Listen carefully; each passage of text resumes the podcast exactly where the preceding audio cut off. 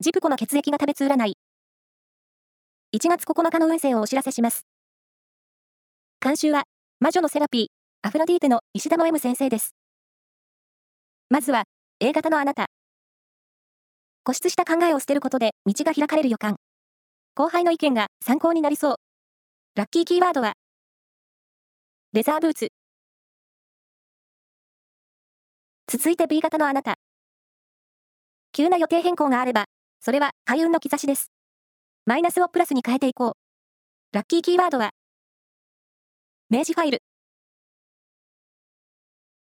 大型のあなた。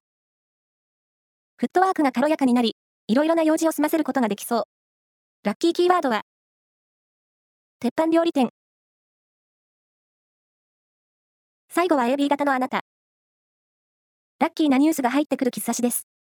思いがけないところからラッキーが舞い込みそう。ラッキーキーワードは、イタリアンブルー。以上です。